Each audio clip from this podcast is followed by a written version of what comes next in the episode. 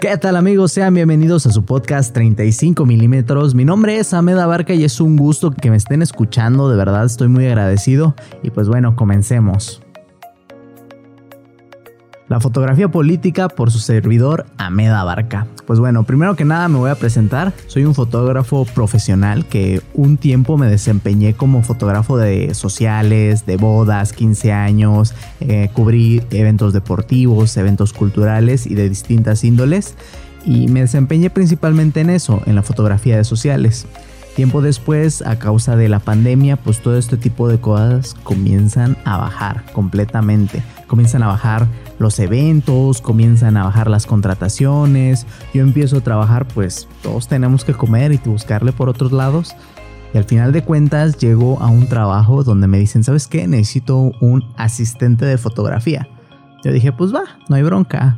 Eh, yo conozco perfectamente el manejo de las cámaras DSLR, sé hacer esquemas de luz con flashes, tengo conocimientos técnicos de los lentes, las cámaras, este, el equipo, todo esto que se maneja, pues yo lo conozco perfectamente bien.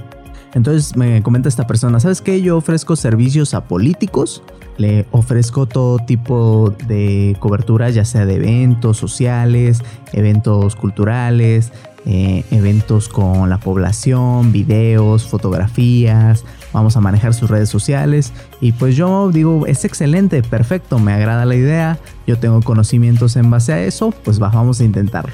Así que por aproximadamente unos 8 meses empiezo yo a trabajar con él, ¿no?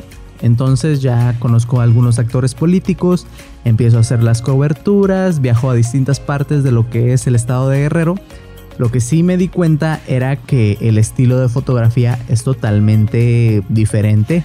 Pues sí, cuando son fotos de una quinceañera, pues trato que todo esté en orden, que salgan las cosas pues bien, de la mejor calidad. En cambio, fotografiar a un político en un evento de verdad es como tienes que estar atento a los movimientos, anticiparte a la situación para poder tener esa foto que tanto están buscando, una foto que llame la atención. Entonces, ya entrando un poquito en contexto, vamos a comenzar con lo que es pues este año principalmente, que es el 2021. Es un año de elecciones aquí en México, para que nos estén escuchando de otros países. Me parece que también en otros países es temporada de elecciones, no tengo el dato exacto, pero sí, este, aquí en México empiezan las elecciones y pues muchos actores políticos requieren de servicios de fotografía, ¿no? Y también de video. Recordemos que los políticos, su discurso es de las partes más fuertes para llegar a más personas, ¿sí? Ellos son actores políticos, ese es su nombre. Y lo que están haciendo es actuando para qué? Pues para prometer, para llegar a más personas, que, que al final su objetivo principal es conseguir su voto, ¿sí? Vendiéndoles esperanza, pero bueno, eso es tema para otro podcast. Entonces, su discurso es fuerte, pero el discurso no va a llegar a muchísimas personas. Si bien en el evento pueden asistir bastantes personas, a la hora ya de, querer que ese discurso llegue a más, pues se están utilizando lo que son las redes sociales, Facebook, Twitter, WhatsApp, este, hasta incluso Instagram. Pues sí, son medios por el cual pueden llegar así sus mensajes. Pero la gente no va por ahí por Facebook y viendo un discurso completo y dice, oh, qué interesante, voy a leerlo completo. Pues no, las personas principalmente, pues todos esos medios son muy visuales. Por lo tanto, requieren una foto que llame la atención. Y es ahí donde entra nuestro trabajo como fotógrafos. Si una fotografía es buena, pues va a atraer a bastantes personas. Ese va a ser el enganche por el cual ya la gente pues se va a interesar un poquito más, va a querer leer lo que está arriba de la fotografía, va a seguir sus redes sociales y con eso pues va a expandir más su discurso y se va a dar a conocer mucho mejor.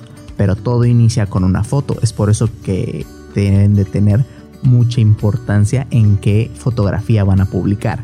Es una tontería agarrar y tomar unas 30, 40 fotos y todas subirlas al mismo tiempo. La gente nada más va a decir, ah, un chingo de fotos, ¿para qué las quiero, no?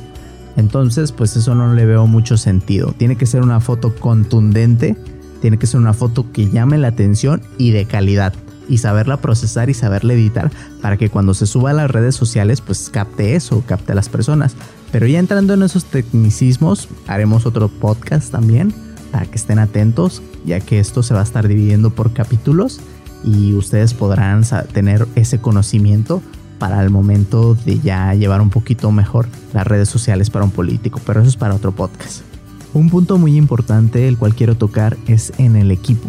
¿sí? Si bien todos nosotros contamos con un celular donde podemos hacer fotos bien, si es de gama pues un poquito media, alta, podemos llegar a hacer fotos muy buenas, pero la verdad no es la manera más óptima para hacer fotografía. Yo pienso que las cámaras de SLR juegan un papel importante, ya que son de lentes intercambiables, tienen la calidad de foto mucho mayor que la del celular, podemos tener más controles de luz, que eh, de eso hablaremos un poquito más adelante. Entonces, una cámara siempre va a ser mejor que el celular, la cámara del celular, por así decirlo, ¿sí? Ya que si queremos expandir esa imagen que salió, se vio muy bien en el celular y las queremos expandir para espectaculares, no nos van a dar la calidad que nos va a ofrecer una cámara. Entonces ahí esa fotografía ya se perdió. Por lo tanto, siempre es mejor usar las cámaras de CLR.